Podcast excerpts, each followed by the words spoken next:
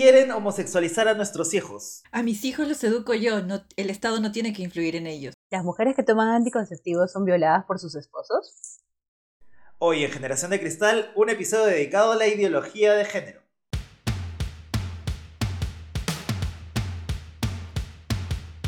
Durante años hemos vivido oscuras, Teniendo vergüenza por aceptarnos como somos. dejando que el abuso florezca en silencio a nuestro alrededor. Pero hoy nos asumimos como la generación de cristal. la generación transparente, La que ya no tiene miedo a decir lo que piensa y poner el pecho cuando toca.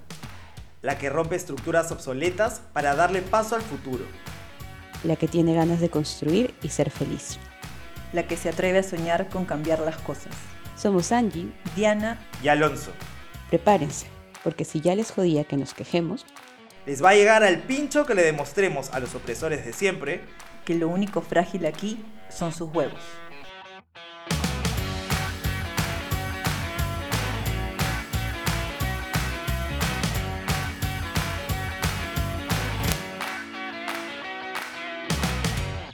¿Qué tal? ¿Cómo están? Tosiendo. Hola. Convalecientes, convalecientes. Hola. ¿Qué tal? Angie, has estado enferma, ¿no? He estado enferma, pero vamos superando. La enfermedad no parece ser COVID, así que esa es una buena noticia. ¿Y tú, Anita, cómo, cómo has estado esta semana? Bien, bien, súper bien. Mi abuelita le dieron de alta por COVID ayer, así que muy feliz por eso, ¿no? Es, es un milagro en medio de tanta tristeza. Qué bien, los milagros aún existen, Dianita.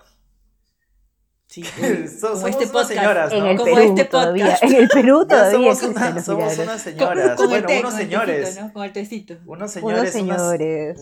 es que no sé cómo ser señoras con, con, con, con género neutro. Pero bueno, es que ya a cierta edad, a esa edad creo que nos, nos hemos dado cuenta que un poquito cambio de clima. Diana está con tos, Angie está con mil cosas en, sobre el cuerpo. Yo he estado también medio enfermo.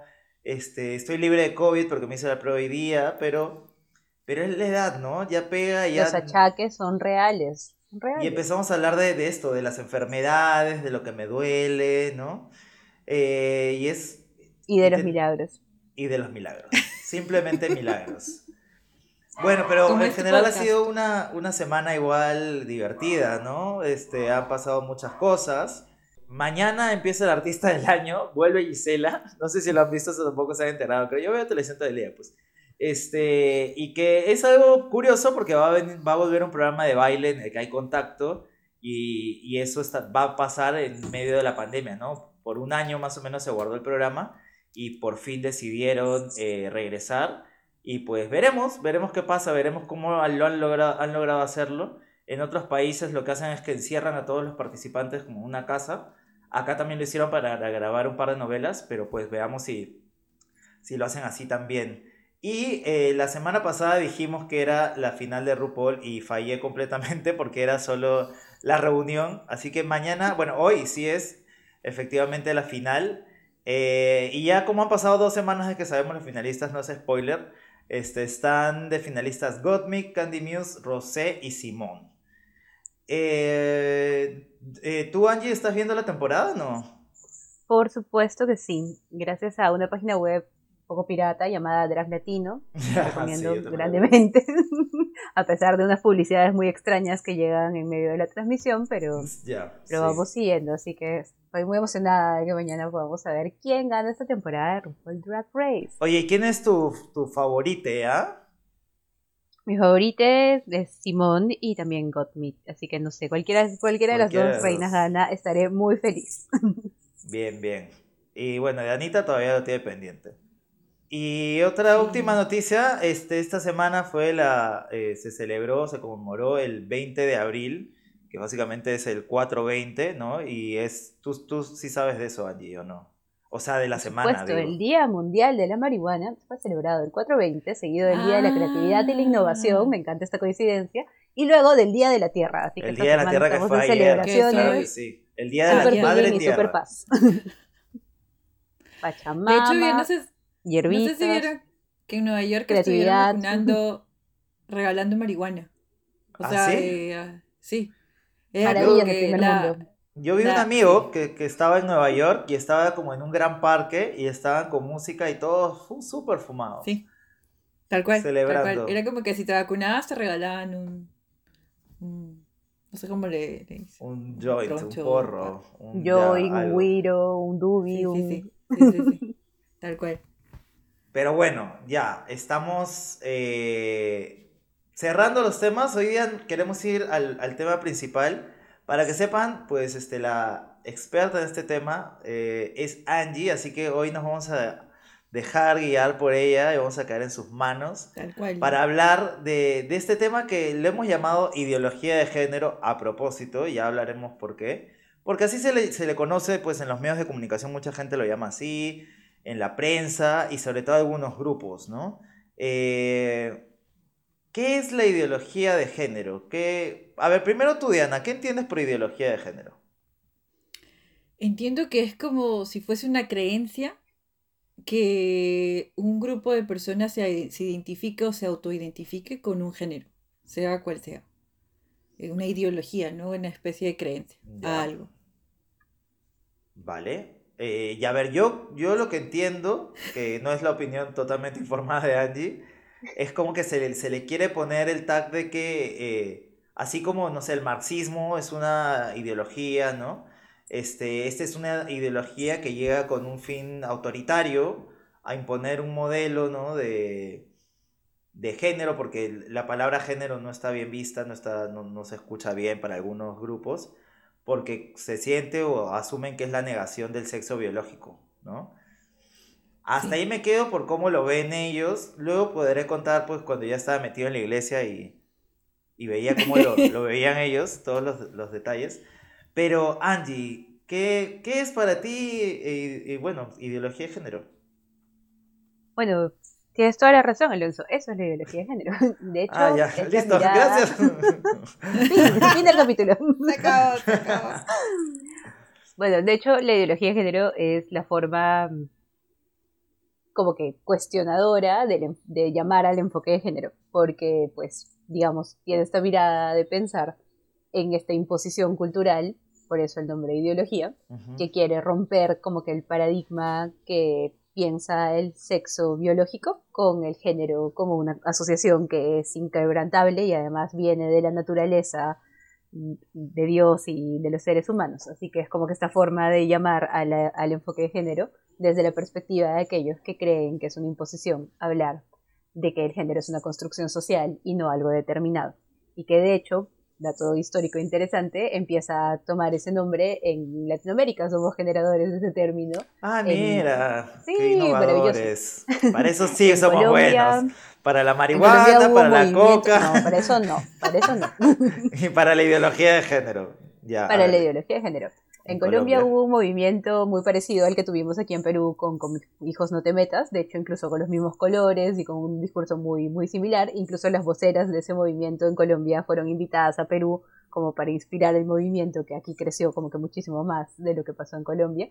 Y se, luego también se esparció a Ecuador. Hay un documental en YouTube sobre esto súper interesante y que de hecho pues nos, nos muestra esta perspectiva de que se creó todo un discurso alrededor de construir lo que todos hemos escuchado cuando hablamos, cuando escuchamos ideología de género, que es una agenda internacional de las Naciones Unidas para homosexualizar a toda la población y que además eso tiene un fin bastante político y social porque queremos que no haya población en Latinoamérica y por eso es que esta agenda está entrando a los países pobres. Así que hay todo un discurso Ah, alrededor conspiratorio que tiene que ver con esta mirada del nuevo orden mundial y la agenda Exacto. de género que quiere controlar nuestras vidas. Exacto, lo del nuevo orden mundial. Sí, lo he escuchado. De hecho, hay un montón de videos de esa vaina. Es como que, oye, ya basta. No Y entiendo también- cómo pueden hacernos creer tanto cochinada. O sea, supongo que en, en la ideología de género tiene que estar el lobby gay detrás también, ¿no? Supongo. Por supuesto, porque- el lobby claro, gay es parte de la agenda de Naciones Unidas. y Claro, la claro. homosexualización es el objetivo porque así vamos a erradicar a la población mundial. Oye, mira, Es como un fanfiction con, con una mirada así como que bien, bien distópica para explicar la realidad. Yo tengo pero ¿qué algunas teorías sobre eso, ¿ah? pero creo que son totalmente políticamente incorrectas. Las voy a decir igual, luego, Dilas, luego. por favor. Pero no, es que es- eh, yo alguna vez he, he- así he pensado en la vida, si así como los seres humanos evolucionan, ¿no? Como ante la sobrepoblación mundial, porque no entiendo si esta gente no cree que realmente, o sea, cree que hay espacio para más gente normal, así como que vengan, ¿no? Hay que llenar más espacio porque seguramente ven un poco de verde y un poco de azul en, en el, en la Tierra. Iba a decir desde el espacio, pero no, seguramente esa gente cree que la Tierra es plana. Entonces, este, verán mucho espacio y, dirán, no sé, hay lugar, ¿no? Pero yo creería de alguna forma también que es, no sé, un desfogue, ¿no? Que hayamos más personas que no querramos tener hijos. Y no solo es el tema de la homosexualidad, ¿no? Sino, digamos, ustedes eh, que son personas heterosexuales, eh, creo que también tienen, no tienen como en su plan inmediato al menos eh, tener hijos, ¿no? O- Diana o tiene un hijas conejo y un gato y todo está muy feliz en nuestras vidas. Sí. Y yo tengo Sí. galletas, no sé. no cuido más que. Bueno, yo tengo, tengo hijes, tengo hijes por ahí, pero son este, son no nacidos, son, o sea, no son mis. No son biológicos, ¿no? Son de, de cariño.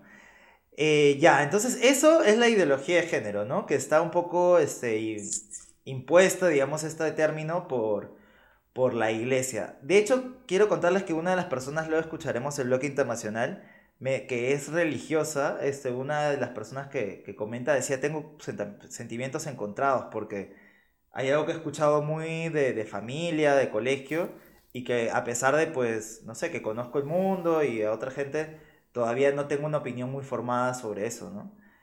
Eh, pero entonces, ¿qué no es ideología de género? Para ir así quitando y tratando, tratando de armar el concepto. ¿El enfoque de género es igual a ideología de género? Diana, tienes que hablar porque la gente que te está escuchando no, te- no está viendo tu cara moviéndose. Es No, pero es que estamos aprendiendo de Angie. Diana, Yo estoy- Diana dice no con, con aquí la con mi cabeza. cuadernito. Diana dice no con la Estoy aquí cabeza, con mi pero cuadernito. digo, solo di no. vale. No, no, no, no. No. No, estoy escuchando a Angie, pues. Vale, estoy vale, ya. Angie, también. ¿qué no es?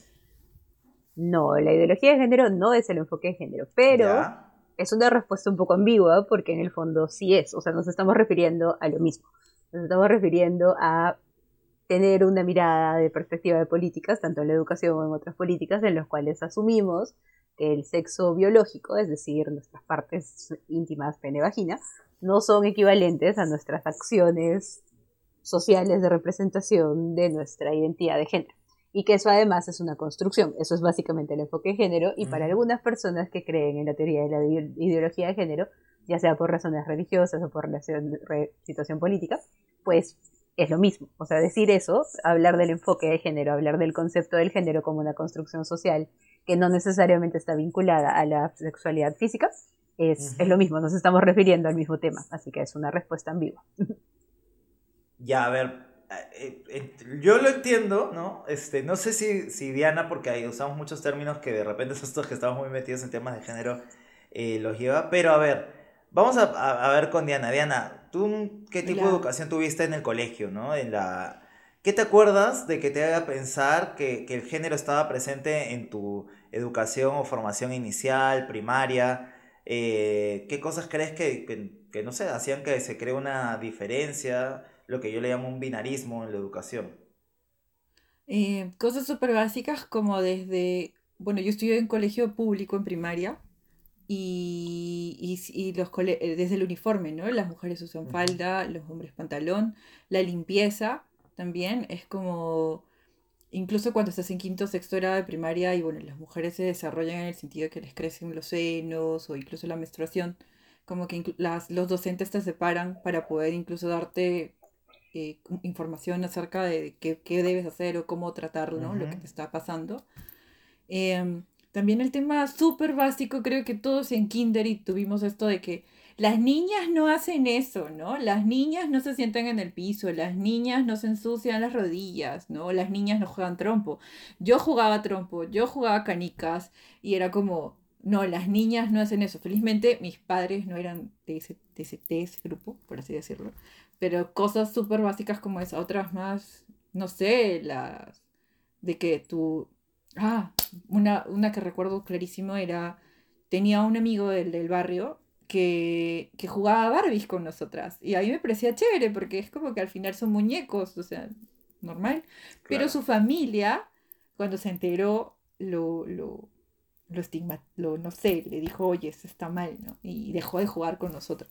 Entonces, cosas así como que ya te decían, esto es de hombres, esto es de mujeres, ¿no? Incluso tu propia familia, al menos la mía era como que las mujeres usan un pañuelo y está bordado, o las mujeres, este, y, en- y en secundaria también eh, cosas como una señorita no tiene ese tipo de comportamiento, no tiene ese tipo de vocabulario, ¿no? Y, y, y, y es más, no, la, la forma en que te vistes también era como, era, ay, son un montón de cosas. Man, ya. Es es súper loco, ¿no? Porque luego cuando te pones a pensar así como desde afuera y ya lo analizas, dices, oye, ¿qué, qué coño tiene que ver un trompo o unas canicas con tu, si quieres sexo biológico? Porque esa es la preocupación, al parecer, principal de, de, de la gente. No me voy a referir a ellos de, de forma negativa, porque seguramente hay amigos y amigas mías que tienen esa forma de verlo y que lo entiendo porque como les digo yo he pasado una etapa en la que no me cuestionaba eso tanto como ahora. Pero qué loco ver eh, eh, que la falda por ejemplo o sea en, en qué momento no que, que yo, yo les decía el otro día como si yo tuviera un bebé le pondría tanto a la niña como al niño falda en todo caso no porque es más fácil cambiarle los pañales el otro día me dejaron a mi sobrino y fue un tramitazo poder cambiarle el pañal que se había hinchado porque lo metí a la piscina. Entonces, como que el pañal había medio que. Este, tenía mi piscina así armable, esas, ¿no? Así. Para, para un poco refrescarse. Y, y tramitazo que seguramente si hubiera sido una, una bebé de sexo femenino, hubiera sido más fácil porque tenía un vestido. No sé, es cosas tan simples como esa. Tú, Angie, ¿cómo llevaste tus primeros años sobre todo, no? Mm, Bueno, de hecho, yo soy de Cusco y además estudié en un colegio de monjas y, y de mujeres. Solo estudié en un colegio italiano de señoritas. Así, se, así era el título oficial de mi colegio, que no voy a mencionar para que no tenga ninguna denuncia en el futuro. Pero, saludos, saludos amigas. No quiere tener más denuncias. Ya. No más denuncias, saludos. Hashtag Este, no bueno, estudié en un colegio italiano de señoritas, eh, así, tal cual, en el cual de hecho, o sea, además, para empezar, todas éramos mujeres, entonces habían unos discursos muy raros sobre el género, empezando, por ejemplo, de que en las actuaciones tocaba vestirse de varón, entonces había como que estos momentos en los cuales teníamos que hacer drag y vestirnos de varón porque no habían varones en el colegio, pero al mismo Claro. tiempo había todo este tema como que, que es una, es que es, implica ser mujer, ¿no? De respecto de te tienen que gustar el Sí. color rosado y tienes que ser delicada y tienes que ser linda y tienes que ser como que muy cuidadosa con cómo hablas y como que todos estos estereotipos de construcción de género muy muy instalados desde que eres muy pequeño en el colegio, pero al mismo tiempo con estas contradicciones súper raras porque no hay hombres en el colegio, lo cual es la situación Claro. más atípica del mundo porque luego no sabes cómo hablar con los hombres, sobre todo si como yo no tienes hermanos, lo cual hace una situación muy rara luego en tu adolescencia pero que además pues tiene este contexto como que positivo, hay un montón de estudios interesantes sobre este tipo de colegios, yo era como que súper contraria a mi experiencia escolar, pero hay un montón de estudios sobre cómo las mujeres que van a colegios de solo mujeres, al no tener como la diferencia de género en que las comparan con hombres, y Mm. pueden asumir roles no tradicionales asociados a las mujeres, más de liderazgo, Oh. incluso de carreras de ciencias. Man, ya, porque claro, no tienen como el no está comparativo con los hombres. Exacto, no es el hombre que te tome ese rol o que en el comparativo tú digas, no, yo tengo que asumir este otro rol, lo cual es interesante. De hecho, por ahí tiene su positivo, pero en el overall, en verdad, lleva un curso que se llama Educación para el Trabajo, que no existe en el currículo que estuve a cargo de transformar cuando trabajé en el Ministerio de Educación. Bravo, bravo. Muy bien. En el cual me enseña, ahora enseñan emprendimiento y a gestionar proyectos de innovación social y económica, pero ese es, ese era el, ese es el futuro. El pasado, con el que yo enseñé, en mi colegio me enseñaban en esas horas a tejer, a bordar, a hacer el menú para la familia, a hacer país para aportar a la economía familiar y otras tareas bien, bien de señorita italiana que tenía que salir del A colegio vender de su Tupperware también te enseñaban, ¿o no? Claro, por supuesto, Claro, es tu marido, obvio. ¿no? O sea, era como Sí. te ibas a casar ¡Qué con alguien que obviamente iba a proveer por tu familia, pero pues tú ibas a saber gestionar la casa, ¿no? Ibas a ser una ama de casa del siglo XXI que sabe bordar, tejer, planchar, coser y todas las otras cosas que hace la señorita del arroz con leche. Entonces, en verdad fue bien, bien interesante. Y tenías, bueno, en Cusco, colegios de hombres, donde ocurría lo mismo, pero con roles tradicionales de géneros de varones. O sea, colegio de puro varón, donde más bien en esas horas les enseñaban electricidad para que aprendan a cambiar los focos y puedan salvar a sus damiselas Claro. en peligro, mecánica y carpintería.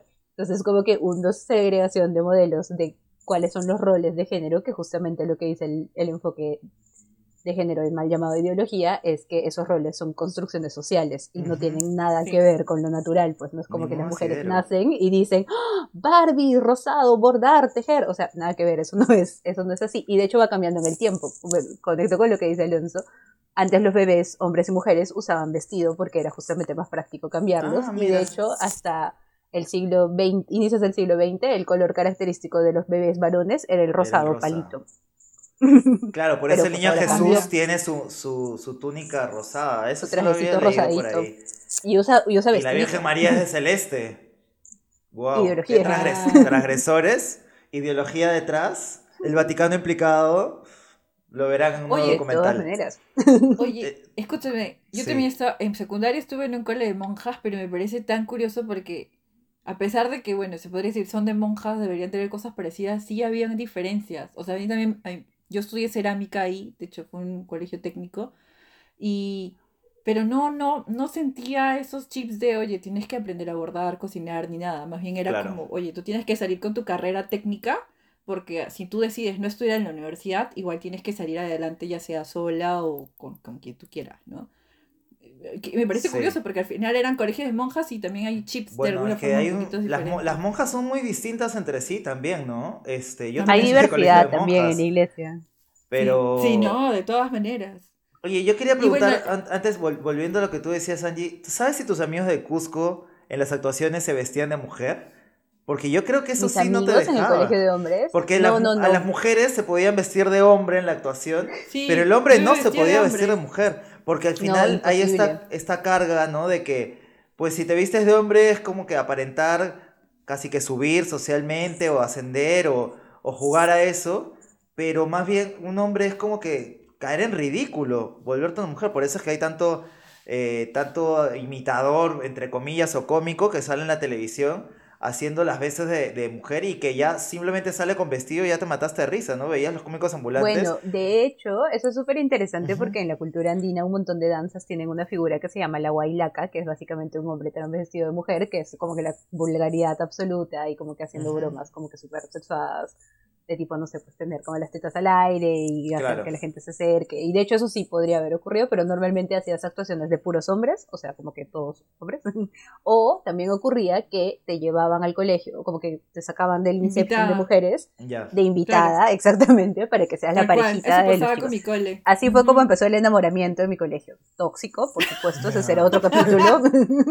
Enfoque de género y la toxicidad de del enamoramiento, pero, pero bueno, o sea, es parte de los patrones también de no solo cómo construye la identidad de la persona, sino también la relación entre las personas. O sea, Claro. que es parte de también un enfoque de género bastante limitado. Y pues, o sea, había, Sí. hay ideología de género siempre porque todo el tiempo hemos sido entrenados en estos patrones.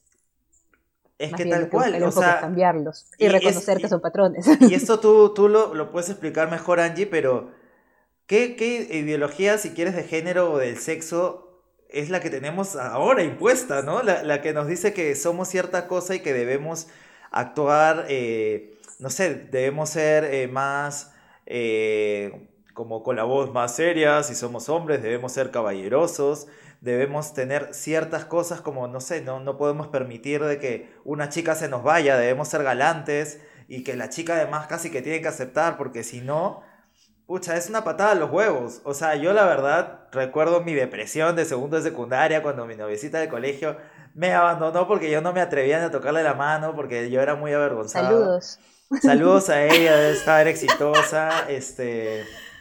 Pero bueno, yo escribía poesía sobre ella, sí, estaba loquísimo, ¿no? Y este. Pero porque estaba entrenado de alguna forma en que este, ella debía, debía aceptarme, entonces que yo tenía que tener un problema para que me haya dejado, ¿no? Eh, Pues. y ese era el chip que estaba ahí, porque al final que era el soldado caído, que le dicen ahora, ¿no? Soldado caído, ¿no? Y, y pucha, eh, toda esa construcción de mi masculinidad de alguna forma hacía que, que me sienta raro, incómodo. O sea, no sabía si debía ser más como que gilero. Y yo también desarrollé esa actitud. O sea, este, de repente mis, mi- mis amigas del colegio, de la universidad, cuando recién ingresé, podían ver de que yo era muy este, coqueto, ¿no? Bueno, ustedes han estudiado conmigo. Y yo he sido muy coqueto también con chicas. Confirmamos. Este, y, y yo creo que de alguna forma era la reafirmación de mi masculinidad, ¿no? O sea, el tratar de que, de que las mujeres, no sé, me, me dieran un lugar que supuestamente debía tener y que me lo Es tenía que que eres ganar con el macho, es que galanteo. eres macho cuando tienes fans, pues. Es que esa era la lógica, ¿no? Eres un Claro. machazo si tienes fans. Claro. Tienes varias Es como- chicas. No, Y mientras Y más te eres chica levantas... tienes que ser pura y virginal y hacerte la difícil. claro, claro. Tienes que ser sumisa. y sumisa. Pero, pero en el colegio igual yo no tuve, yo no, o sea, yo no recuerdo mucho más allá de la típica que te preguntaban por la noviecita, digamos, a mi abuelita me sigue preguntando, abuelita, que no tiene Spotify felizmente, pero abuelita, ya deja de preguntarme, ¿no? Digamos, todo el mundo ya No, sabe que soy gay. Ahorita ya. asume, asume, abuelita. Bueno, pero este, nada, pero, pero esa típica pregunta, ¿no? De, oye, la noviecita, pero la noviecita que te preguntaran a los tres años, digamos, ¿quién estaba ideologizando mi cerebro para decirme a los tres, cuatro años, ya si ya tengo novia?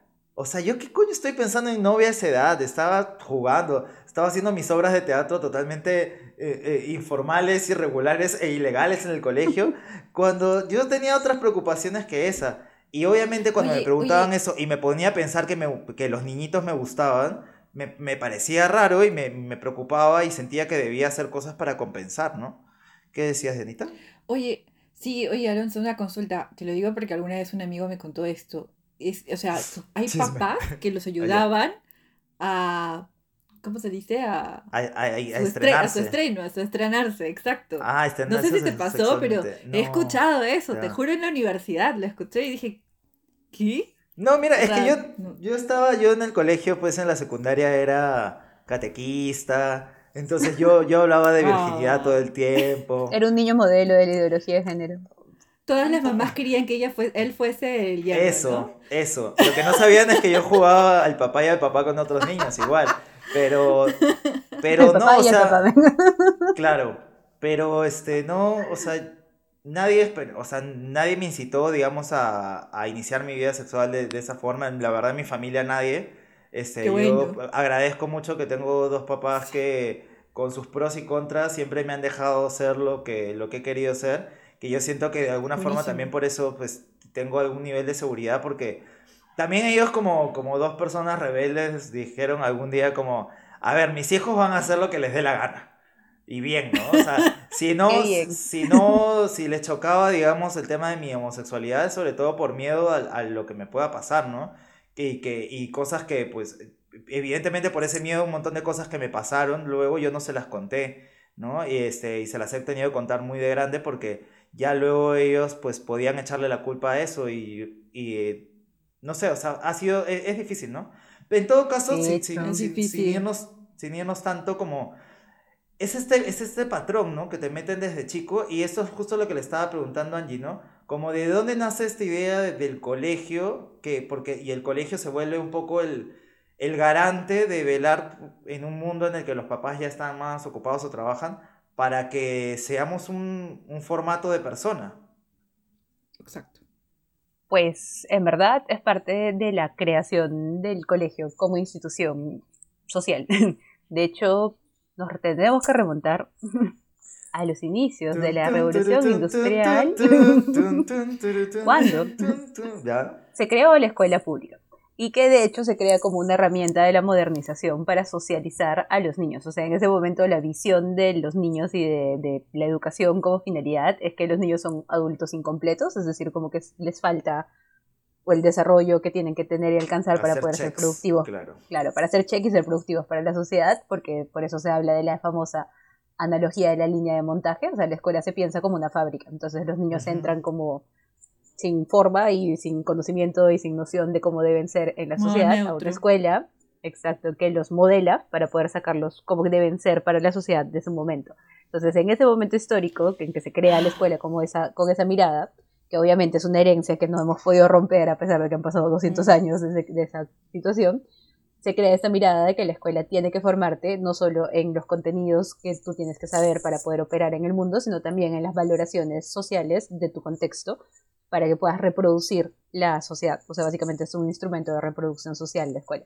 Entonces, se crean en ese momento las escuelas separadas, porque obviamente hace 200 años los enfoques de género eran totalmente inexistentes, y pues Claro. más bien la ideología de género pri- primaba, entonces habían escuelas de mujeres donde les enseñaban cosas que las mujeres podían hacer, porque además luego podían solo ser enfermeras, profesoras o secretarias, entonces solo podían saber algunas cosas porque Tal su cerebro en esa visión no daba para más, y a los hombres tenían otros espacios donde eran escuelas solo de hombres y tenían otro tipo de formación y otro tipo de accesos. Entonces, como la escuela pública como noción en nuestra mirada moderna de instituciones nace con esa finalidad, o sea, formar niños en estos valores, entre comillas, que en verdad son reproducciones sociales de su momento.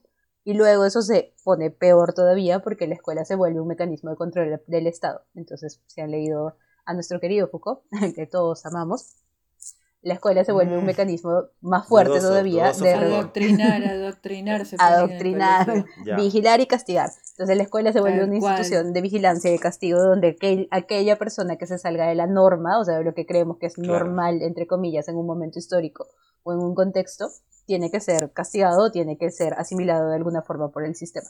Entonces la escuela tiene una visión muy fuerte de la disciplina, del control, del reproducir los valores que se creen como que Sí. propios para el momento. Claro. Y pues esa es la naturaleza de una educación no liberadora, que es básicamente la que lamentablemente todavía tenemos vigente hoy en día.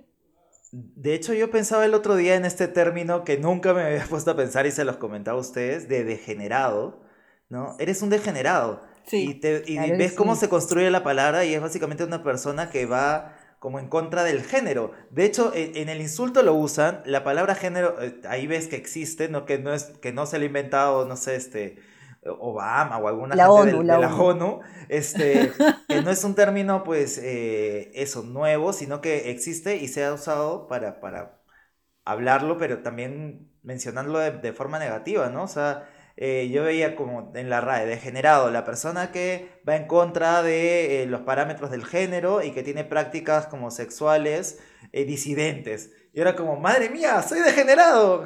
O sea, Soy yo. Wow, soy yo. Este, totalmente. Y, y cómo estos términos están totalmente inyectados y, y lo, además lo importante que es que en tu primera socialización o en tus momentos más básicos de, de formación te chipeen con esto que luego es tan difícil de romper, ¿no? Como justo el otro día, eh, eh, una clase, lo, lo que conversábamos es de cuál es la, primera forma de polarización en, de la historia, ¿no? Y, la primera es el género.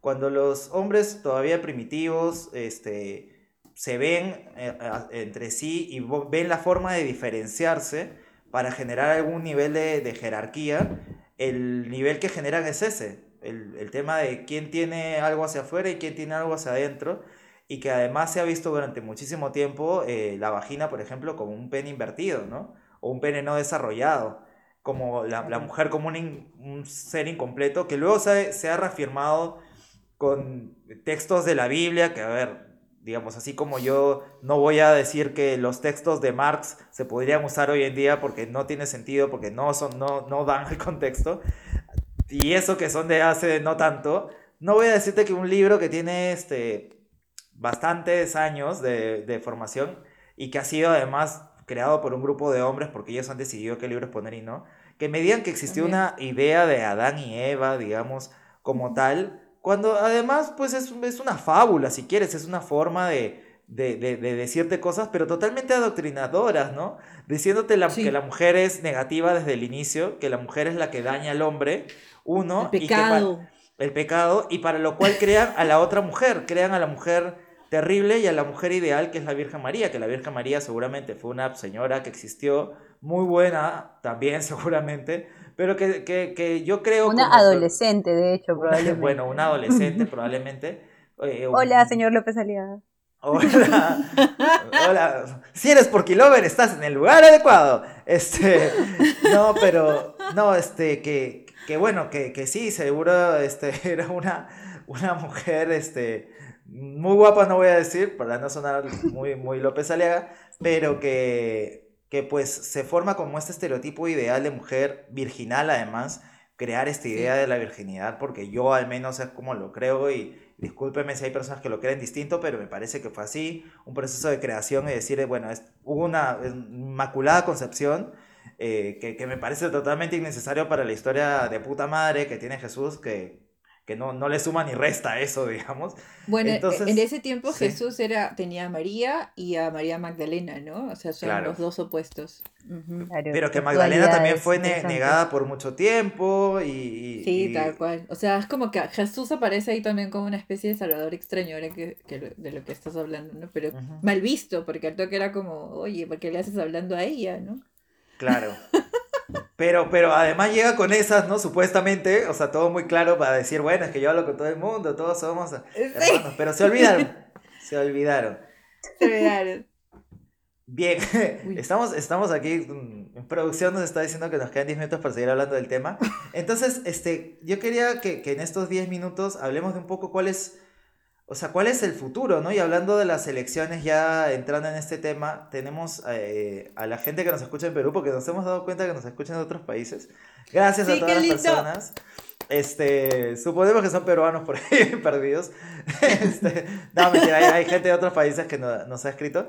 Que, que aquí hay una segunda vuelta donde las dos candidaturas han dicho eh, así abiertamente que están en contra de la ideología de género, básicamente la palabra género la, quieren desterrar, a favor de la familia tradicional, ¿no? Este, esta familia, que además la familia tradicional no sé, no sé dónde, dónde existe, yo ya no conozco casi familias tradicionales. Ni en tu Biblia existen. Ni, ahí, ahí tienen familias con siete esposas, ¿no? Este, se casaron entre hermanos, o sea, vamos. Sí. Pero, pero bueno, que están a favor de, de, esa familia tradicional. Está, bueno, Keiko Fujimori, que por mucho tiempo lo ha dicho. Hay gente que dice que al interior del partido es un poco más libre. Yo no lo sé, todo lo que dice hacia afuera no te dice eso. En el Congreso hacen absolutamente lo contrario, o sea, meter a pastores que, y que, que chillan y gritan. Que revisan los libros del ministerio página por página para escanear a ver si encuentran algo.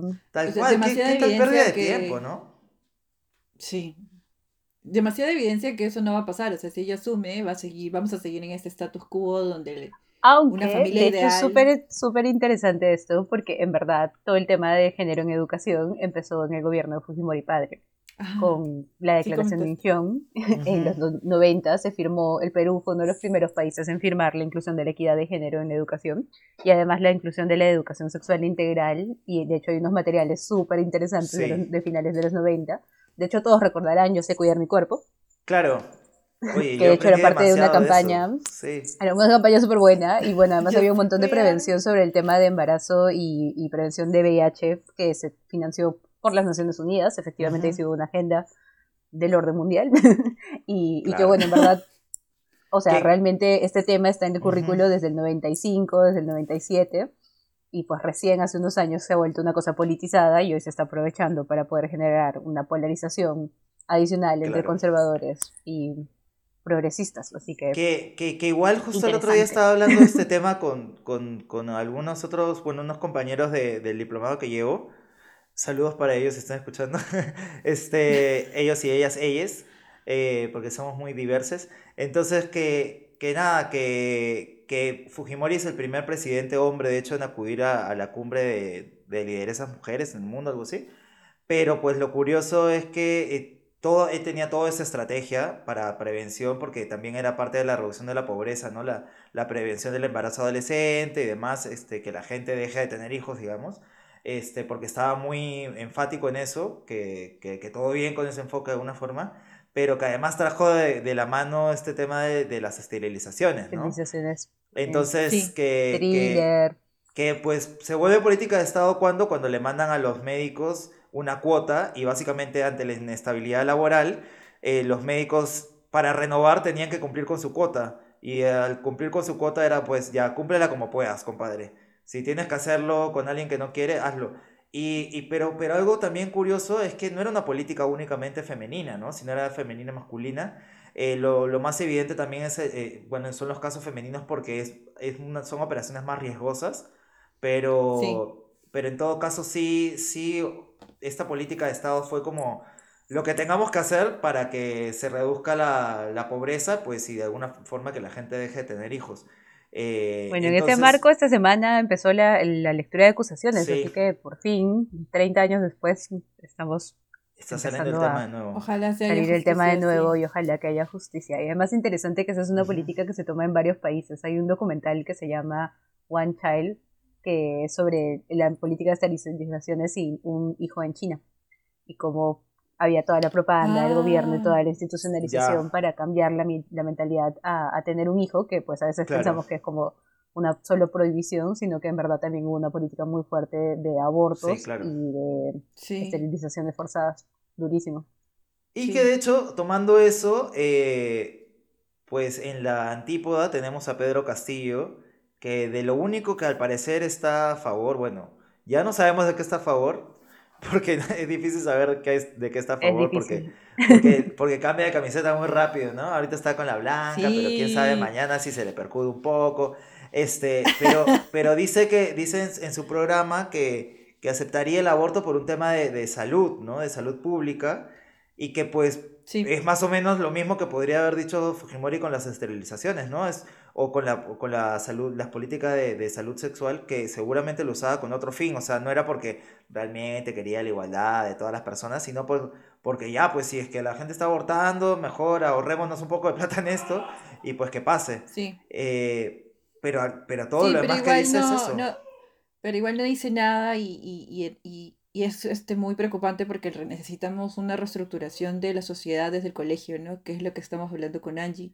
Y en ese sentido, ninguno de los dos planes de gobierno señala algo en explícito. Y preocupa porque si queremos cambios, que es lo que muchas mujeres, por ejemplo, estamos solicitando desde las políticas públicas, como en el senti- en el hecho de, de ser madres, ¿no? Los, las, las licencias que uno necesita, el tema de la igualdad, eh, reducir el machismo, La Eh, violencia. el, tema, la violencia, el tema de, de la desigualdad, incluso las tareas de cuidado que hemos visto últimamente con la pandemia, que se han, han sido sumamente fuertes, porque las mujeres ahora es como que si son madres solteras, cómo, la, cómo se ayudaban en el sentido de que también se trabajaban al mismo tiempo, por ejemplo. Claro. Ninguno de los dos planes genera una semilla para poder tener una mejor sociedad a mediano plazo y eso es, no solo es preocupante, ya es como, es triste, no sé, es indignante. ¿Cómo podríamos trabajar incluso si el mismo Congreso tiene una mayoría que es de, de Castillo y que por más eh, de políticas sociales esté hablando, no está, no está hablando de un punto de agenda que sí es muy importante, ¿no? Y, porque no solamente es de mujeres, sino también de la cual. comunidad en general. Y que además porque pues es algo que, que, es- que es de lo más básico de nuestra formación, o sea, es de donde para mí es el punto de, de arranque de todo, ¿no? Y si es que no estamos Totalmente. atacando el punto de arranque, desde donde nos polarizan y nos dicen que eres una cosa o eres otra, porque todos los medios siempre están mal, porque ser maricón está mal, porque ser, incluso dentro de la comunidad homosexual, ser bisexual está mal, porque ser no binario está mal, porque ser intersexual no es una opción, porque si naces intersexual te tienen que operar para decidir si eres uno u otro, Para porque si no definir eres que para sí. definir qué eres, porque si no eres pues este un, un error. Entonces, que, Ujú. que todas esas cosas pasen, que, que te hagan sentir de que, de que tienes que ser o una cosa u otra, pues desde ahí parte nuestros chips en el cual vamos separándonos, vamos agrupándonos, vamos diciendo lo- los otros y los otros, ¿no? Eh, Exacto. que, que además hace que incluso los movimientos feministas, y, y perdón que lo diga, bueno, ustedes saben cómo pienso, algunos, no todos, pues tienen esta onda de simplemente no aceptar hombres cerca, ni siquiera a opinión Ay, sí, porque son no círculos de mujeres. eso. Y, y yo, yo digo, bueno, yo quiero aprender, quiero escuchar, quiero algo. No, no tú ya tú tienes tus espacios para hablar, tú no vengas aquí, no me vengas a Sí, no imponer. entiendo. Pues lo- lo- pero, pero no, lo que no creo que no entienden es que están validando esta idea de que pues por tener una, una vagina son ya distintas y que tienen que tener tratos distintos. Hay cosas que sí, obviamente por, Y- por, por la sociedad nos hacen distintos porque no por la podemos biología, ¿no? negar por la ideología que nos impone. Es eso, pero- pero, pero- pero deberíamos estar. Deberíamos estar Pero- rompiendo esa ideología, ¿no? Justamente siendo Exacto. los disruptivos y diciendo, ya, ¿cómo hacemos este movimiento más integrado? Y obviamente yo sigo siendo feminista y no lo voy a dejar de ser, pero eh, entendiendo cómo, cuál es la, importancia de que sea algo que nos, que, que, que nos incluya a todos, ¿no? Y que sobre todo nos incluya a, la- a las, a las mitades. Este, pero bueno, o sea. No, y perdóname. Dale, dale, ¿sabes? dale. Y e- esto del plan es, un- es la semilla en el sentido no solamente de generar igualdad de género, o sea, en el Ujú. sentido no solamente de mujeres, sino toda la comunidad, sino también de todos los problemas o trastornos que tienen los niños, como uno que es el bullying. O Tal sea, el, el, el bullying no solamente es Cierto, un la trastorno de, de- de- identidad, sino es como que no prácticamente te encierra en un cubo invisible y no puedes hacer nada. Sigues un status quo social que nadie sabe quién lo impuso. Podría ser el nuevo orden mundial, como dice Angie. Pero eso O el antiguo genera- orden mundial. o el Ya. antiguo orden mundial. Entonces, es- son tantas cosas mundial. están atadas, son tan- es un efecto dominó tan grande que de verdad Sí. preocupa que no sea un punto de agenda importante en cualquier plan de gobierno, no solamente de los que están allí, ¿no? De verdad. es- Totalmente. Miren, es, es démonos- triste para nosotros, un- el siguiente quinquenio. ¿Qué les parece si nos damos un brexito? Vamos pensando en algunas conclusiones que tenemos para hoy. Sepan que este tema es enorme y que seguramente vamos a hablar porque el, el enfoque de género, ahorita estamos hablando desde la educación, pero pues, pues se ve, se replica en muchos aspectos de la sociedad y en cómo a- a- ahora interactuamos en las relaciones, en el trabajo y demás. Este, hasta la universidad y en las carreras que elegimos. Es todo muy bizarro y, y es por eso mucho más determinante supuesto, de lo que, marca de tu lo que queremos. identidad y tu socialización para Tu siempre. Para ser siempre. auténtico. al Totalmente. ser auténtico. Eh, pero entonces escuchemos otras opiniones porque tenemos ahora la nota internacional y a ver pues cómo se ve el tema en otros países, ¿sí? Escuchamos.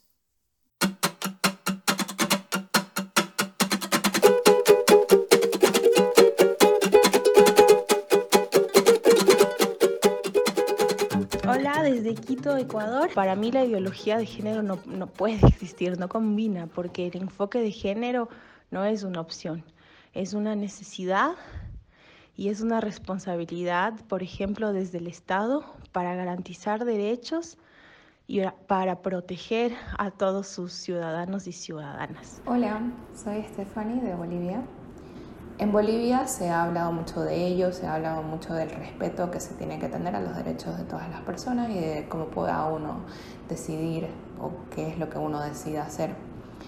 Pero en la práctica creo que vivimos todavía en una sociedad muy conservadora, no solo Bolivia, sino Latinoamérica en general, que cree que tenemos que pedir permiso para ejercer nuestros derechos o para tomar decisiones que solamente nos compete y solamente nos afecta a uno mismo.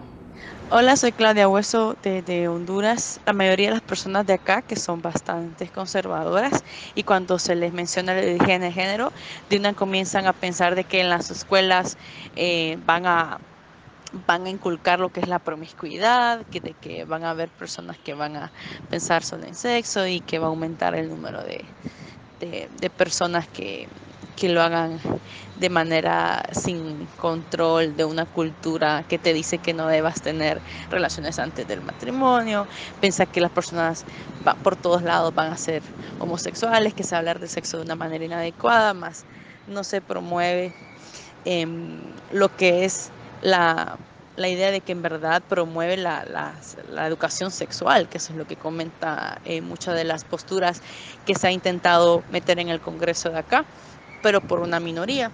Hola, soy Cintia, soy de México y sobre la ideología de género he escuchado que es un concepto que es utilizado principalmente en los discursos de los grupos religiosos, pro vida, que están en contra de los derechos de las mujeres y de la comunidad LGBT, y que para ellos este término o este concepto eh, existe o está para negar las diferencias naturales entre hombres y mujeres y que de hecho eh, su fin es homosexualizar a los niños. Hola nuevamente, mi nombre es Laila Dos Santos y vivo en la ciudad de Panamá. Y al pensar en el término ideología de género, sin caer en ningún sesgo de ningún movimiento, entiendo que es un proceso social antidiscriminatorio que intenta abrirse camino en la sociedad panameña. Entonces, hablar de ideología de género me parece un poco amarillista, un poco populista, de, de querer también meter miedo y eh, les mando un abrazo, generación de cristal. Desde mi perspectiva es, es un término que está mal utilizado y que se enfoca totalmente para desinformar a la sociedad. Hola, soy Dani de Brasil y bueno, lo que entiendo desde acá sobre ideología de género es que algo que se inventaron las personas, los movimientos que están en contra de la lucha de los derechos de las mujeres y de las personas LGBTI y más. Eh, y bueno, y se inventa un montón de historias como si hubiera una supuesta ideología que se quiere imponer a la vida de los demás y enseñar en las escuelas. Y con eso se inventaron historias tan absurdas como que se iba a distribuir eh, biberones de, de, penny en las escuelas. E imagínense que eso decía este que actualmente es nuestro presidente, entre un montón de otras fake news que, que eso, que van en contra a todo que es una discusión sana e informativa sobre los derechos de, de todos estos grupos, que no sean blancos, ricos, heteronormativos y todo lo demás.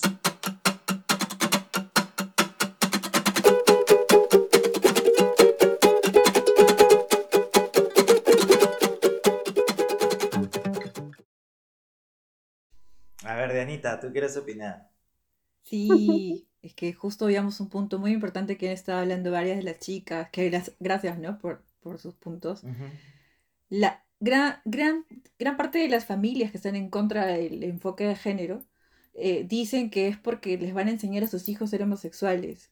Y en realidad nadie les va a enseñar nada. Y es más, una de las preguntas más grandes que les da miedo de responder es que si ven una pareja de homosexuales en la calle besándose, no saben qué responder a su hijo si es que éste les pregunta por qué se están besando dos personas del mismo sexo.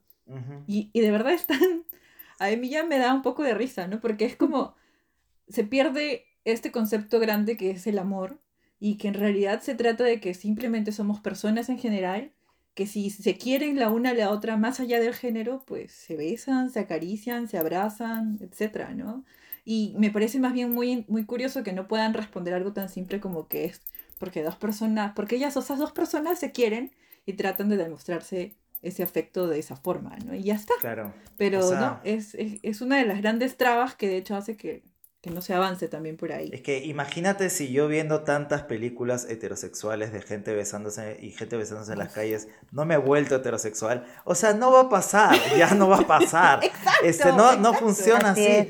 Pero lo que les preocupa es que se vea como normal, ¿no? Que, que, que, que las parejas funcionen. Y sí, lástima, es normal, quiero que lo sepan porque es normal desde toda la historia. Y, y cuando nos dicen que somos incultos por imponer cosas modernas, están, sorry, están cagando fuera el water, o sea, la verdad es que este, esto viene un montón de, hay un montón de culturas en el mundo que, que tienen incluso el tercer sexo, este, que hablan de, de las personas eh, que, que, son transvestis, se veía en los, en los indios americanos, o sea, ha pasado en muchas culturas, pasa en un montón de lugares, y que nosotros no podamos simplemente abrir la mente a estas dos cajas que tenemos porque todo tiene que estar en dos cajas o si no, no funciona, pues eso es lo lamentable, ¿no? Porque no podemos dialogar y decir, pucha, este, hay más cosas y todo lo tenemos que, que ridiculizar, ¿no? Al final el maricón termina siendo el, el, ridículo, el que merece el insulto, terminan diciendo eso, lo que decía Dani de Brasil, que le vamos a dar, van a dar biberones en forma de penes para que los niños desde una quieran... Eh, mira, mi mamá, mi mamá siempre dice, ¿quiénes son los que tienen la mente sucia? Sucia y tan perturbada para empezar a hablar de sexo eh, de personas tan menores. O sea, si, si yo he sentido la necesidad seguramente de iniciar mi vida sexual pronto o tarde, ha sido por la culpa de esta ideología que me impusieron en la educación. Esta que me dijo que como hombre yo tenía que salir a cazar presas. O sea, esa es la culpa de esa ideología. La ideología, si quieres, o el enfoque de género, Jamás, o sea, lo último que va a esperar es que un niño esté iniciando su vida sexual más pronto. Es todo lo contrario, es totalmente todo lo contrario. Y te dicen que cuando lo hagas, lo hagas cuidando a tu cuerpo, que lo hagas amándote, sabiendo qué estás haciendo, importantes, importantes mensajes. Y protegiéndote, o sea, todo lo sucio es lo que hemos tenido hasta ahora y estamos tratando de tener más bien niños más sanos, menos expuestos a violencia, menos expuestos a también a la sexualización temprana, por así decirlo y, y, creen que eso es, está mal. No, y, exacto, eso, eso, justo que has dicho es muy importante porque, o sea, estamos hablando aquí de género que se linkea de, obviamente con sexualidad también de con, con, mucho, con mucho argumento ahí. Y por ejemplo, nuestra sociedad está tan plagada de marketing machista que habla de sexo de mujeres, o sea, en el sentido de calatas y, y de maricones y etcétera, que obviamente, o sea, si tú juntas estas dos piezas grandes, generas esta sociedad que está llena de tantos, de tantas, tantos prejuicios, tantos fragmentos, o sea, ¿cómo pueden, como justo tú dices, o sea, los pervertidos son, o las pervertidas son estas personas que están detrás de toda esta, esta información degenerada o no tan Más bien distorsionada generada. generada. Porque el degenerado más bien está rompiendo eso, está, está... exacto Pero sí, o sea, no- eso, nos generan cosas y hacen que nos chipean, pues, ¿no? Y pucha, tal a, cual. a ver, Angie, ¿qué, qué nos dirías para, para ir cerrando? Tú eres nuestra maestra y guía. Me encanta. Bueno, creo que efectivamente vamos a necesitar más capítulos para hablar de la ideología de género, porque es un Sí. tema súper complejo, que nos jala hablar de educación sexual, que nos jala hablar de identidad, de socialización, de enamoramiento, de autoestima, un montón de cosas que en verdad finalmente definen quiénes somos en el día a día. Así que creo que nos debemos varios capítulos. Versión 2, 3 y 4 de la ideología En de las género siguientes en las temporadas, próximas ediciones. si renovamos. Y creo que efectivamente hay que estar atentos porque pues tenemos dos opciones políticas que están pensando una educación más desde la doctrina y de esta educación más estructurante que pues como que forme a los niños para ser ese ciudadano de bien entre comillas que se imaginan y que efectivamente eso no va a llevar a ninguna buena parte. Necesitamos educar en libertad y que pues efectivamente los niños puedan aprender que todas estas cajas de estructuras y ese miedo como que rarísimo e irracional de los papás de que sus hijos sean homosexuales o que les hablen de sexo en, en la escuela o en otro espacio, sea en verdad algo que dejemos atrás porque no tiene ningún sentido y está como que bastante, bastante complicado pensar en las contradicciones, ¿no? O sea, crecer en un Sí. mundo donde, por ejemplo, como dice Diana, hay tanta publicidad o tanta referencia de, de cómo tienes que vivir tu sexualidad o cómo, o cómo debes vivir tú como persona tus relaciones amorosas o cómo tienes que vivir tú tu propia identidad de, de género, pues está súper complicado que además tengas un discurso moralizador y castrador y súper como que en la sombra, ¿no? Y al final terminas tomando decisiones sin poder referirte a los adultos que te puedan ayudar a tomar una decisión más informada o también Ujú. como viviendo en contradicción sintiéndote que estás haciendo algo malo porque estás haciendo algo que te nace o que es natural. Así que pues nos toca un montón Ujú. estar vigilantes porque la educación es un acto político y pues se puede utilizar para hacer cambios potentes hacia el bien, pero también para ideologizar y dogmatizar. Así que ojo todos con este tema. Ojo, ojo. Sí. Eh, bueno, eso, eh, ya se nos va acabando el tiempo. Yo que quisiera dejarle a todas las personas que nos están escuchando y ustedes también una pregunta para que se queden pensando después de, de este episodio, que es, ¿qué cosas no has hecho por eh, que te hubiera gustado hacer por el sexo con el que naciste y que crees que te determinó y te, te, te cortó un poco, ¿no? Desde, no sé, escuchar algo, vestir de cierta forma. Hay un montón de cosas, ojalá que tengan tiempo de revisarse, de anotarlo y pues que sea un paso más para la deconstrucción y la degeneración. Pues nada, chicas, cuídense, nos vemos la próxima semana, seguramente con un tema muy interesante Sí, también. nos ha quedado y corto este. Nos ha quedado corto, oye, sí. Súper corto. Hablamos mucho. Este, eso, cuídense mucho, este, sigan sonriendo. Sigamos vigilantes. Sigamos vigilantes siempre y que nuestro voto vale mucho. Como decía una campaña, si tu, si tu voto vale mucho, que tu voto valga mucho. Eso. Buena semana para todos. Eso. Sí, cuídense.